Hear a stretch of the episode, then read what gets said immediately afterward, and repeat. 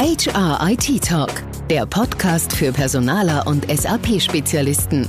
Mit Fallbeispielen, Best Practices und technischem Expertenwissen. Direkt von den Fachleuten von Projekt 0708 aus München.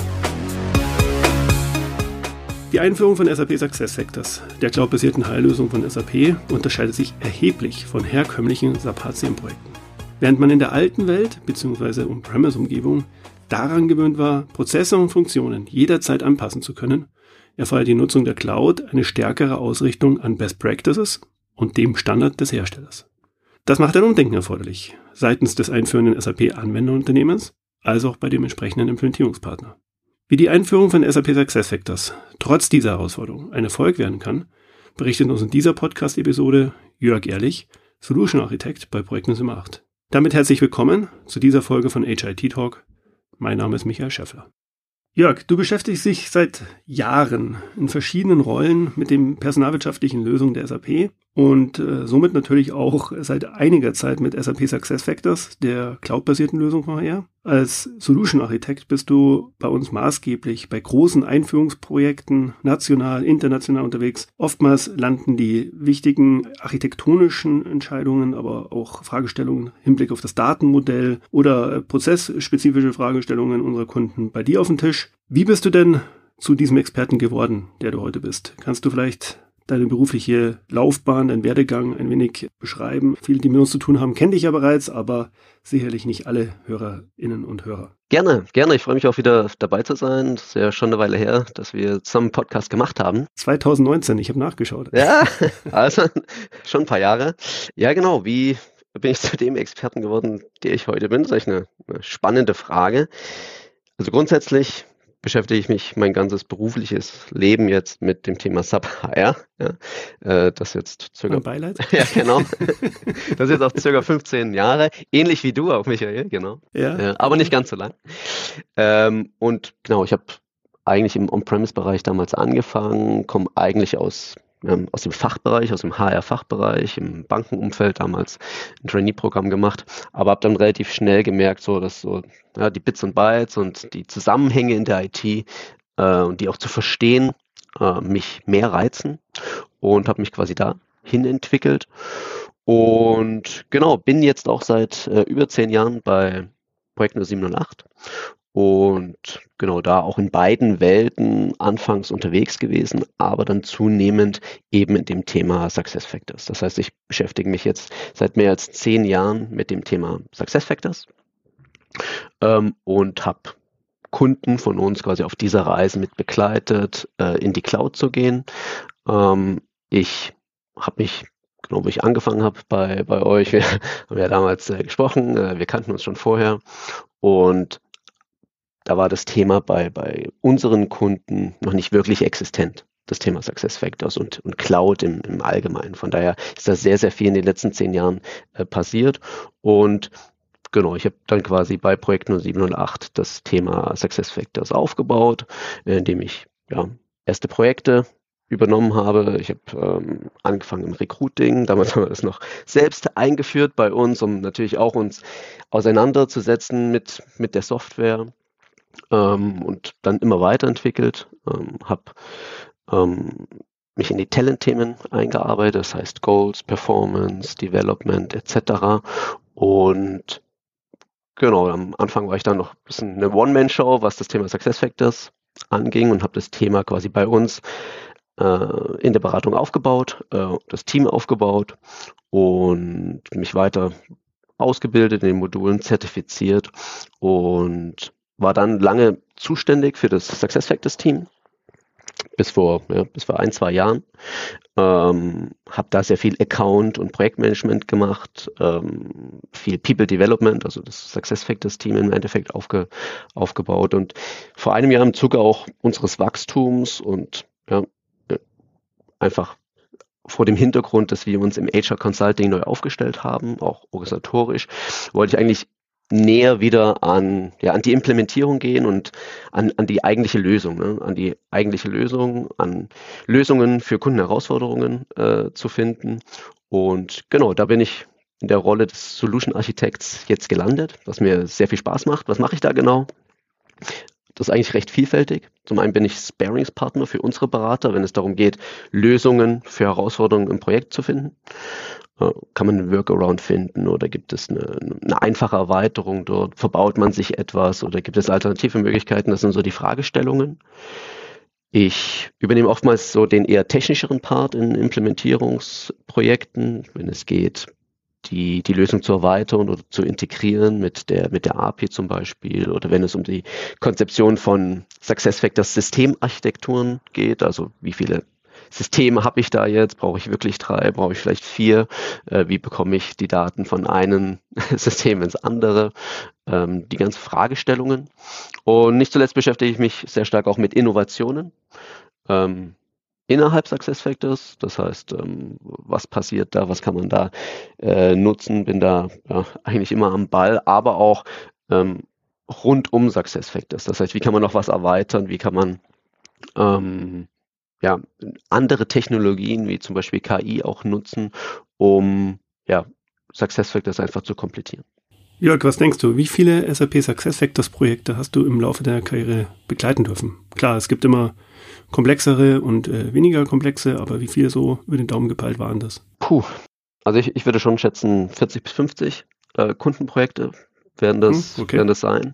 Wobei das nicht immer komplette SuccessFactors Einführungsprojekte sind, ne, wo man jetzt die komplette äh, Modullandschaft implementiert, sondern das sind auch, sag ich mal, Proof of Concepts dabei, sogenannte POCs oder HR-IT-Strategieprojekte, Projekte zur Weiterentwicklung bestehender Module. Man ist, vielleicht hat auch ein anderer Implementierungspartner ähm, ein Modul implementiert und wir schauen uns das an, überprüfen das, schauen, was man vielleicht noch machen kann. Genau, und dann gibt es natürlich unterschiedliche Größen auch bei den Kunden. Kunden, die ich schon viele Jahre begleite, wie eine DM Drogeriemarkt zum Beispiel, bei der wir SuccessFactors Recruiting in Deutschland, Österreich und einigen äh, CE-Ländern eingeführt haben. Ähm, aber auch kleinere Kunden, die ich ähm, entweder sporadisch oder punktuell begleite oder ähm, ja, immer mal wieder, wenn es halt um diverse Fragestellungen geht. Und in welchen Modulen bist du zertifiziert? Hast es gerade erwähnt. Genau, äh, Recruiting. Also grundsätzlich bei den Zertifizierungen gibt es die Associate-Zertifizierung ähm, und die Professional-Zertifizierung. Professional-Zertifizierung muss man noch, sag ich mal, Projekterfahrung nachweisen. Die habe ich im, im Bereich Recruiting, Recruiting, Marketing und Management und eine Associate-Zertifizierung im Bereich Ghost Performance, Learning, Talent-Hybrid-Integration und Career Development. Genau. Alles klar, Respekt.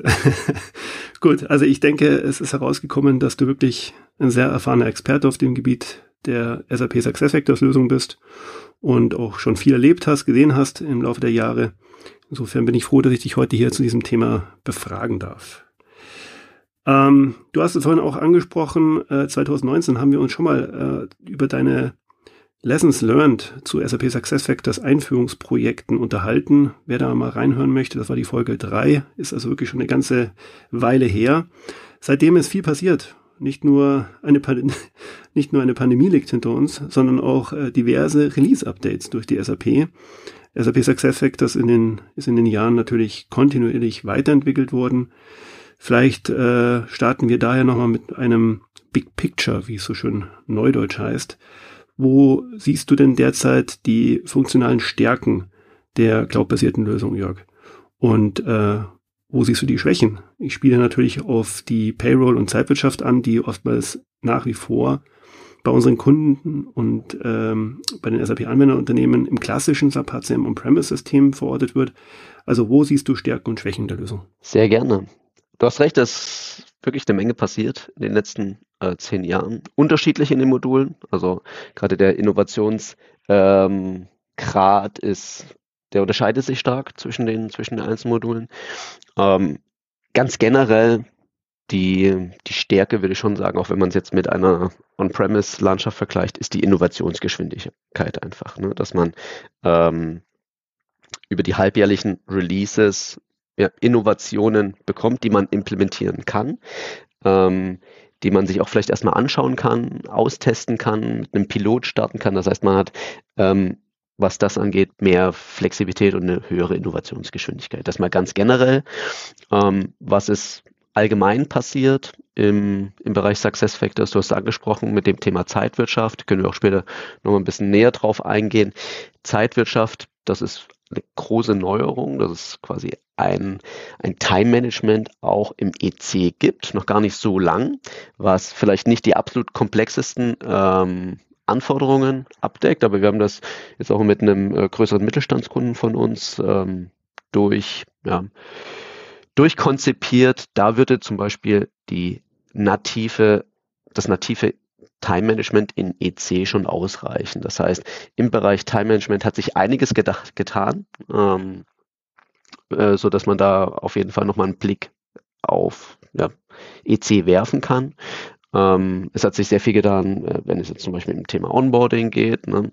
Ähm, es gibt eine Weiterentwicklung des, des Onboardings. Früher gab es das Onboarding 1.0, jetzt sprechen wir wieder über Onboarding 2.0, was komplett neu konzipiert und entwickelt äh, wurde. Das ist etwas, wo wir auch einen großen Bedarf aktuell sehen, auch wenn es ja, bei Kundenein um Kundeneinführungsprojekte geht.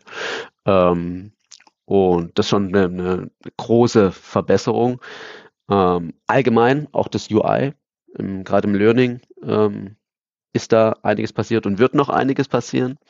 Ähm, ich hatte, hatte erwähnt, dass die, die Innovationsgeschwindigkeit unterschiedlich ist in den Modulen. Wenn man sich zum Beispiel Recruiting anschaut, da ist zum Beispiel im Vergleich weniger passiert. Ähm, da würden sich viele Kunden dann ein bisschen, bisschen mehr wünschen. Aber auch, wenn es jetzt darum geht, neue Technologien, ich hatte es angesprochen, wie künstliche Intelligenz zum Beispiel ähm, zu nutzen. Äh, auch dort macht die SAP einen Riesenschritt aktuell mit dem sogenannten Talent äh, Intelligence Hub, wo es um das ganze Thema Skills und Kompetenzen geht. Das ist ja immer ein Thema und es wird ja auch zukünftig ein größeres äh, Thema werden. Ähm, wie, ja, wie, wie kann ich äh, Mitarbeiter im, im Unternehmen äh, finden? Wie, woher weiß ich überhaupt, welche, welche Fähigkeiten die haben? Ja? Wie, wie kann ich die dann optimal einsetzen und auch entwickeln äh, und dort im, ja, im Rahmen dieses Talent Intelligence Hub, was eine sehr, ja, eine sehr neue Entwicklung in SuccessFactors ist, ähm, mit Einsatz von KI äh, gibt es da eben Lösungen. Das ist ein Thema, was, ähm, was die SAP derzeit ganz stark pusht. Gut, ich habe verstanden, Zeitwirtschaft hat die SAP große Schritte gemacht im SuccessFactors-Umfeld. Aber dann lass uns doch mal den Finger in die ECP-Wunde legen, in den Payroll-Bereich. Wie sieht es denn um die oftmals erwähnte Next-Gen Payroll aus? Und was ist das eigentlich? Äh, vielleicht kennt das der eine oder andere noch nicht. Vielleicht kannst du nochmal grundsätzlich erläutern, was hier die Roadmap der SAP insbesondere für Deutschland aussieht und wo genau die Unterschiede zwischen der EC Payroll, also ECP und der Next Gen Payroll liegen? Gerne. Also wenn, wenn es um das Thema Payroll geht, dann haben wir folgende Möglichkeiten aktuell. Ähm, wenn der Kunde aktuell schon eine On-Premise Payroll nutzt, was viele unserer Kunden tun und gerade in, in der Dachregion ist das ja schon eine gesetzte Lösung, ähm, dann kann man quasi EC führend äh, implementieren. Das heißt, die Stammdatenverwaltung, ähm, auch mit ESS, MSS-Szenarien, die sind quasi führend in SuccessFactors Employee Central. Und dann gibt es eine produktisierte Integration, um die Daten quasi ins SAP HCM zu bringen, um dann dort die Payroll selber zu betreiben. Das heißt, man nutzt sein SAP HCM-System und die Payroll, äh, die man äh, eh schon hat, oder führt die eben quasi ein äh, on-premise, das heißt man betreibt das Ganze selber. Also eine hybride Systemlandschaft. Hybride äh, Systemlandschaft. Die SAP spricht ja auch von einem äh, Core-Hybrid. Ähm, und das habe ich aktuell die Möglichkeit rein, weil du die Roadmap angesprochen hast, ähm, bis 2030, äh, wenn ich dann eine Extended Maintenance nehme, auf dem SAP HCM-System oder dann eben auf der äh, Lösung Human Capital Management für S4HANA, kurz äh, HVS4. Äh, wenn ich dahin migriere, kann ich es dort äh, weiter betreiben und da gibt es ja Wartungszusagen bis aktuell 2040. Das ist so die, die eine Option, äh, gerade für Kunden, die eben eine Payroll on-premise schon haben, eine Sub-Payroll. Ähm, die EC-Payroll aktuell ist technisch äh, das gleiche, ist eins zu eins technisch die äh, On-Premise Payroll, nur dass sie eben von der SAP gehostet wird. Das heißt, ich, äh, wenn ich die noch nicht habe, äh, dann muss ich keine Systemlandschaft bei mir aufbauen. Das Ganze warten über eine SAP-Basis etc. Äh, und hosten, sondern die SAP hostet das äh, für mich. Aber rein von den Funktionen ist es das gleiche. Es gibt noch ein Payroll Control Center oder ein paar, paar, paar Extras vielleicht, aber grundsätzlich von ja, von, von der technischen Grundlage äh, ist es das gleiche wie die On-Premise Payroll. Die Next Generation Payroll, die du angesprochen hast, ist quasi eine komplett Neuentwicklung der Payroll. Das heißt, ähm, SuccessFactors als Public Cloud Lösung ähm, verfügt derzeit nicht über ein Payroll, über eine Payroll und die wird quasi entwickelt. Da ist die SAP dran, aber das ist natürlich äh, eine komplexe äh, Sache und da ist es so, dass es jetzt mit UK äh, pilotiert wird, aber es gibt aktuell keine Aussage, wann für Deutschland die Next Generation Payroll, also als wirklich neu entwickelte Payroll in der Public Cloud SuccessFactors, wann die zur Verfügung stehen wird. Ähm, das das kann bis 2030 sein, muss aber nicht. Von daher, da gibt es tatsächlich keine verbindliche Aussage derzeit, keine klare Roadmap. Ähm, aber ich glaube, es ist auf jeden Fall nicht in den nächsten zwei Jahren zu erwarten. Gut, und ähm, in Sachen hybride Systemlandschaften. Du hast es gerade angedeutet, für viele unserer Kunden ein, ein wichtiges Thema. Core Hybrid ist da eins der Modelle, was oftmals in der Praxis im Einsatz ist. Welche Erfahrungswerte besitzt du denn hier und kannst unseren Hörerinnen und Hörern mitgeben? Core Hybrid Modell hast du angesprochen. Vielleicht nochmal ähm, zusammenfassend. Also Core Hybrid heißt, ich nutze Employee Central führend als führendes Stammdatensystem. Das heißt, ich pflege dort als HR-Sachbearbeiter, als Manager vielleicht im Rahmen eines Manager Self-Services, als Mitarbeiter im Rahmen eines ähm, ESS-Szenarios ähm, und ich repliziere die Daten in SAP HCM. Und dazu gibt es ein Integrationsprodukt auf Basis der Business Technology Plattform BTP. Ähm, da gibt es eine Integration Suite und da gibt es quasi einen produktisierten Ansatz. Es gibt ein Add-on im SAP HCM, was man, was man einspielt und dort wird quasi Standard-Coding, die Möglichkeiten auch das Standard-Coding zu erweitern, über, über Bodies ausgeliefert, es wird ein Customizing ausgeliefert. Das heißt, ähm, es ist jetzt man, man, muss schon was tun, um das zu implementieren, aber es ist schon viel vorgedacht in dieser produktisierten Integration. Und was wir äh, sehen aktuell ist ähm, ein Shift hin zu diesem Core-Hybrid-Modell von dem sogenannten Talenthybrid. Talenthybrid heißt, ähm, ich habe nur die Talentmodule, Recruiting, Ghost Performance etc. in SuccessFactors, aber das führende Stammdatensystem für meine Mitarbeiterdaten ist trotzdem, ist, ist weiterhin noch SAP HCM. Und da gibt es auch eine Integration zu, die ist wesentlich einfacher, weil da geht es nur um einen, sag ich mal, Mini-Stamm oder um Fragestellungen wie bekomme ich jetzt die Daten aus dem Recruiting übergeleitet ins SAP HCM, um dann die Einstellung vorzunehmen. Ähm, und das ist schon ein Shift, was eben daran liegt, dass viele unserer Kunden sich mit dem Thema EC beschäftigen als führendes Stammdatensystem und es dann auch implementieren und es dann quasi auf dieses Core-Hybrid-Modell hinausläuft. Und die von dir eben erwähnte Business Technology Plattform und die dort verortete Integrationsschicht, wie sehen da deine Erfahrungen in der Praxis aus? Wird die auch tatsächlich so eingesetzt oder entwickeln da die Kunden links und rechts daneben etwas hin? Also wenn es jetzt um eine SAP-Integration geht, also wirklich darum, SAP HCM zu integrieren, dann setzen da wirklich die meisten auf diese produktisierte Integration auf Basis der Business Technology Plattform. Das bringt okay. wesentliche äh, Vorteile, weil da schon viel vorgedacht ist. Ähm, viele unserer Kunden nutzen die, ähm, die CPI, wie sie auch heißt, ähm, auch für andere Szenarien schon. Das heißt, es ist oftmals auch schon Know-how da. Ähm, das heißt, das ist schon etwas, was sich mehr und mehr etabliert. Wenn es jetzt um Non-SAP-Lösungen geht, zum Beispiel ein Non-SAP Payroll Provider für irgendein Land, Singapur zum Beispiel, im Rahmen eines internationalen Rollouts, dann ist es tatsächlich so, dass viele schauen, okay, kriegen wir, haben wir, was, was ist der Aufwand, wenn ich das über die BTP mache? Oder gibt es da vielleicht noch leichtgewichtigere Lösungen? Ne? Es gibt ein Integration Center, eine sehr einfache äh, Lösung in, in Success Factors. Vielleicht reicht das ja schon. Ne? Ähm, auch ne, wenn, wenn die, die, der Auslandsstandort nicht so groß ist und es jetzt nur um ein paar hundert Mitarbeiter geht, vielleicht reicht da vielleicht ein Flat-File oder kann der Payroll-Provider oder der, der, das System, was ich integrieren möchte, kann das vielleicht die Daten per API abholen. Ne? Muss ich nicht immer die Daten nur pushen, sondern vielleicht kann das, das, das andere System auch die Daten per API abholen. Auch das ist natürlich ein valider Weg und dort muss man nicht zwingend über die BTB gehen und ähm, deswegen tun das auch nicht alle Kunden. Eine Reihe von SAP-Partnern, unter anderem wir, bieten sogenannte SAP Qualified Partner Packaged Solutions an. Dann zum Beispiel für SAP SuccessFactors EC oder Recruiting. Dabei handelt es sich um vorkonfigurierte Best Practice Systeme. Und wie gesagt, wir haben ein solches auch im Portfolio, nennt sich dann Launch for Success. Ähm, aber die gibt es eben von einer ganzen Reihe von Partnern. Was haltest du denn davon, wenn man als einführendes Unternehmen, als SAP-Anwendungsunternehmen, vielleicht sogar auf der grünen Wiese, also im Greenfield-Ansatz, auf solche vorkonfigurierten Ready-to-Use-Pakete setzt? Also grundsätzlich ist es immer eine Option.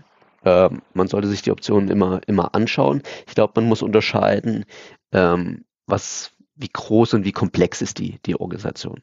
Gerade für, sag ich mal, für Mittelständler, für kleinere Unternehmen, die vielleicht auch noch, noch keine großen Prozesse äh, implementiert haben, da kann das wirklich äh, ein guter ein guter Startpunkt sein oder vielleicht ne, hat man dann einen Passungsgrad auch schon von 80, 90 Prozent. Ähm, meiner Meinung nach wird man immer etwas äh, anpassen müssen. Das heißt, es wird keine Lösung geben, die einfach für alle passt. Das heißt, äh, im Rahmen des, des Customizings der Konfiguration wird es immer gewisse kundeneigene Anforderungen geben. Aber gerade für kleinere Unternehmen glaube ich, je nach Modul, dass man da schon ja, mit den Ready-to-Use-Paketen einen großen Schritt machen kann und dann schneller implementieren kann.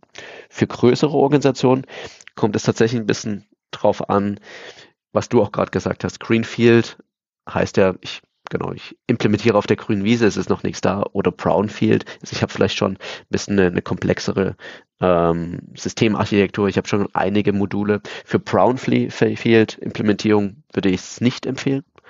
Ähm, da kann man sich anschauen, aber dadurch, dass die Module ja schon integriert sind miteinander, glaube ich, macht das nicht, nicht allzu viel Sinn. Ähm, für Neueinführung auf der grünen Wiese, auch für größere Organisationen, kann so ein Ready-to-Use-Paket auf jeden Fall ein guter Startpunkt sein, ne, um, um Geschwindigkeit zu gewinnen und das als Baseline zu nehmen, ähm, um seine Anforderungen im Rahmen eines Fit-Gaps quasi dagegen abzugleichen. Ähm, das kann auf jeden Fall Sinn machen. Und was kann man denn tun, wenn der Standard einmal nicht ausreicht? Ich kann mich erinnern, in unserer Folge 2019 hattest du sehr ausführlich dargelegt, dass eben cloud-basierte Lösungen oder Einführungsprojekte von cloud-basierten Lösungen wie SAP SuccessFactors komplett anders sind als klassische On-Premise-Einführungsprojekte, weil man eben nicht beliebig hinzuprogrammieren kann oder erweitern kann. Ähm, jetzt hat sich da natürlich auch im, im Cloud-Umfeld sehr viel getan. Ich denke da an die APIs, also Schnittstellen, die SAP SuccessFactors zur Verfügung stellt, um dann eben doch Erweiterungsmöglichkeiten als Unternehmen nutzen zu können. Das Ganze läuft dann auch äh, sehr stark in Verbindung mit der SAP BTP ab. Was kannst du dazu berichten? Also wie sehr werden in der Praxis bei den Einführungsprojekten, die wir begleiten, Zusatzfunktionen über diesen Weg bereitgestellt? Also grundsätzlich an, an diese Aussage, dass man quasi in SuccessFactors kein, ja, keine nichts programmieren kann, ne, nicht quasi den Code verändern kann und ähm, quasi eine Entwicklungsumgebung hat, da hat sich erstmal nichts dran geändert. Das heißt, das ist nach wie, so, nach wie vor so, dass man quasi die, die Lösung konfiguriert, ähm, aber eben äh, ohne Code. Das heißt, wenn wir über Erweiterungen äh, sprechen, dann sind es im Wesentlichen Integrationen. Das heißt, ähm, Lösungen, die daneben stehen und den Standard komplettieren. Ähm, und teilweise äh, Extensions, wo man versucht, das so einzubetten, dass man denkt, man ist jetzt noch ein Success Factors, aber tatsächlich ist man zum Beispiel auf der, auf der BTP.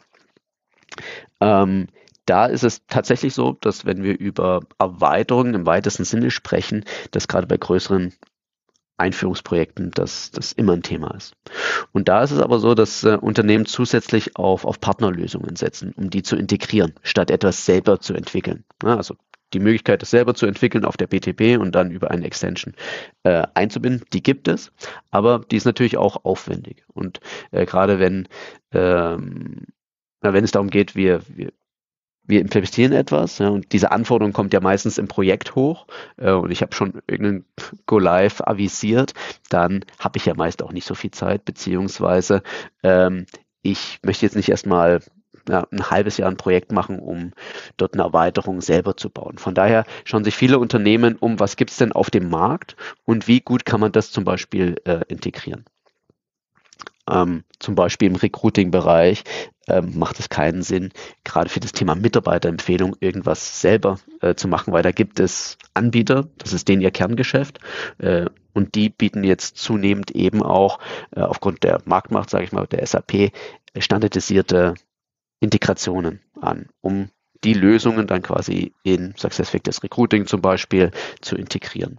Das heißt, das, da sehen wir eine sehr vielfältige, eine sehr vielfältige Landschaft. Das heißt natürlich auch, dass das ganze Thema Systemlandschaft komplexer wird. Es wird, es wird hybrider äh, dadurch, aber im, im Endeffekt ist man dadurch natürlich auch schneller, äh, als wenn man das jetzt selber entwickelt. Gut, Jörg, dann lass uns mal zum eigentlichen Hauptthema der heutigen Folge kommen nämlich deinen ganz persönlichen Lessons learned. Und ich möchte an der Stelle nochmal verweisen auf unsere Folge aus 2019. Viele der Punkte von damals sind sicherlich heute auch noch aktuell und gültig. Aber was kannst du denn da berichten? Auf welche oder über welche Stolpersteine, muss ich sagen, bist du denn in den letzten vier Jahren in den SuccessFactors Projekten bei unseren Kunden gestolpert?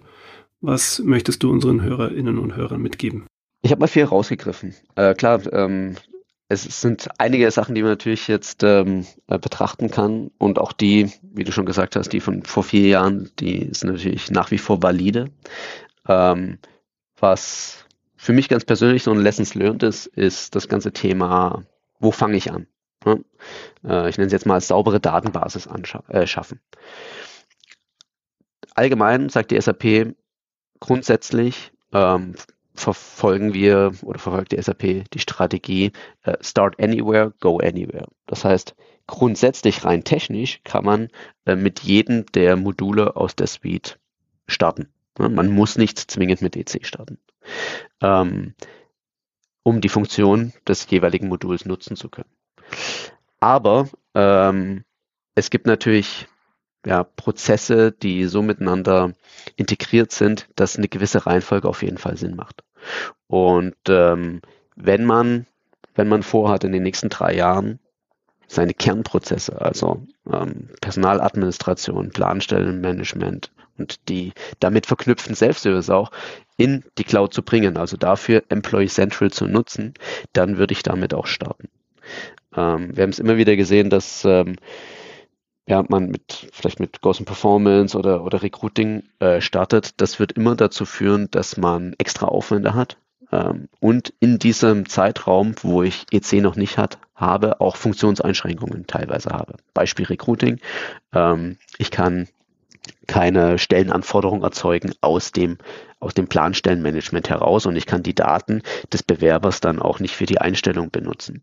Ähm, und wenn ich dann quasi erst Recruiting und dann IC mache, ähm, ist die Datenbasis auch eine andere. Das heißt, ich muss auf jeden Fall ähm, nochmal an meine, an meine Daten ran, an meine Prozesse und ich habe einfach extra Aufwände. Von daher, ähm, wenn EC ein Thema ist, dann würde ich immer, ja, ich, würde ich immer mit EC starten, um dort eine saubere Datenbasis zu schaffen. Also quasi als Fundament der Lösung. Als Fundament der Lösung, genau. Ja.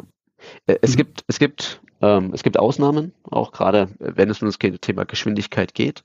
Ähm, aber ich glaube, gerade bei diesen Ausnahmen muss man vorher eben genau betrachten, was heißt das? Was heißt das, wenn wir dann ähm, EC einführen und man muss sich dann auch bewusst sein, wo muss man nochmal ran, äh, wo muss man nochmal nacharbeiten, äh, wo gibt es dann vielleicht auch für den Endanwender nochmal vielleicht eine Änderung prozessual und das muss man einfach mit betrachten. Ich würde es jetzt nicht, ich würde es nicht ausschließen, ähm, aber ich glaube, es ist wichtig, das im Projekt frühzeitig dann auch ja, zu konzipieren. Das ist so ein, ein, ja, ein großer Lessons learned aus, aus Projekten. Ein zweiter ist, ähm, hängt auch mit diesem Start Anywhere, Go Anywhere zusammen. Ähm, es gibt Kombinationen bei der Einführung oder bei der Reihenfolge der Einführung der Module, die, die weniger sinnvoll sind. Beispielsweise Onboarding, kurz angesprochen, Onboarding 2.0, äh, als, als Lösung, wo es ja darum geht, ich habe einen, einen, Kandidaten gefunden ähm, und der soll zum einen jetzt seine, seine Daten, die ich vielleicht sonst papierbasiert abgefragt habe, Bankverbindung, Sozialversicherung etc., Notfallkontakt, ähm, das soll er jetzt quasi auf digitalen Wege übermitteln. Das zum einen, aber auch die ganzen anderen Themen, ich sag mal die weicheren Themen wie ähm, wie sieht mein erster Tag aus, wo muss ich überhaupt hinkommen, etc. Wer, wer sind meine zukünftigen Kollegen, wie kann ich mich mit denen vielleicht schon mal austauschen vorab. Das ist ja die Onboarding-Lösung. Die macht aus meiner Sicht wenig Sinn, wenn ich jetzt kein Employee Central habe.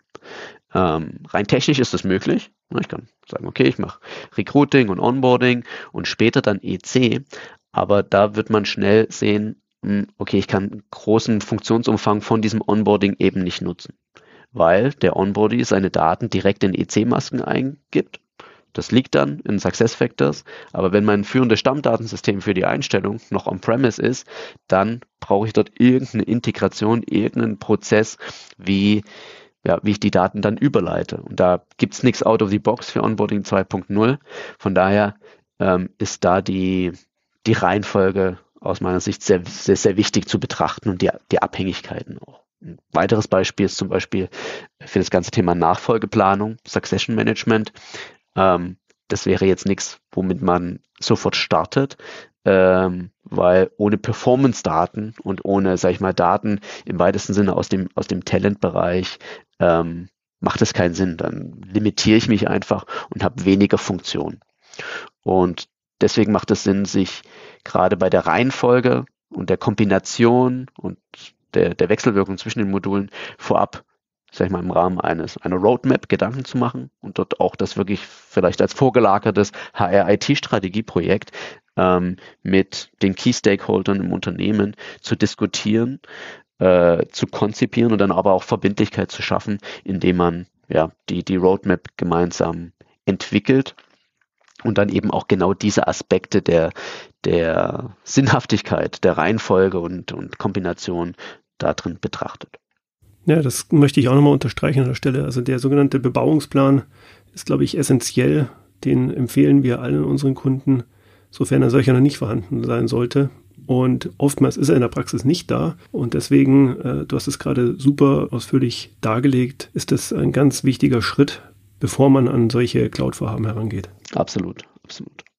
Ein weiteres Lessons Learned ist, ich habe ganz am Anfang gesagt, ähm, ich wäre oftmals in die Projekte auch äh, geholt, wenn es darum geht, ja, Lösungen für Herausforderungen, für Kundenherausforderungen zu finden. Und da ist man natürlich schnell auch bei einem Workaround. Das heißt, kann ich eine Funktion, eine Standardfunktion vielleicht abweichend verwenden? Oder gibt es irgendwas, gibt es eine Integration innerhalb der, der Suite, die ich zum Beispiel über das angesprochene Integration Center ähm, machen kann?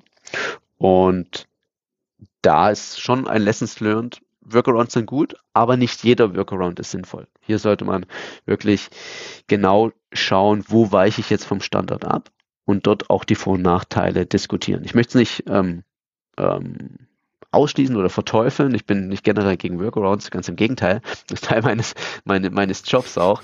Aber ähm, es ist Mr. Workaround. Mr. Workaround.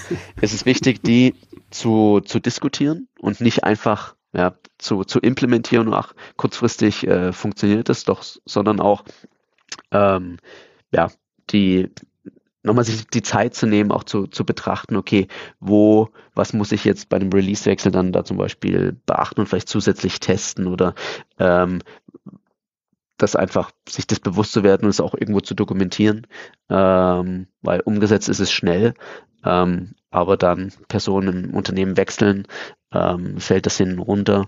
Ähm, da wirklich sensibel damit umzugehen einfach. Weiteres Lessons learned ist, was, was wir oftmals sehen, ähm, nach, nach, dem, nach dem Go Live ist das Projekt nicht zu Ende. Das heißt, man ist live äh, und man hat ja viele Anforderungen im Rahmen von Workshops diskutiert. Nicht alle kann man umsetzen, auch rein aus dem zeitlichen Aspekt heraus. Ähm, und dann hat man, je nachdem, äh, wie man die, die Workshops gemacht hat, ähm, auf einem digitalen Whiteboard oder äh, irgendwo hat man das mal diskutiert.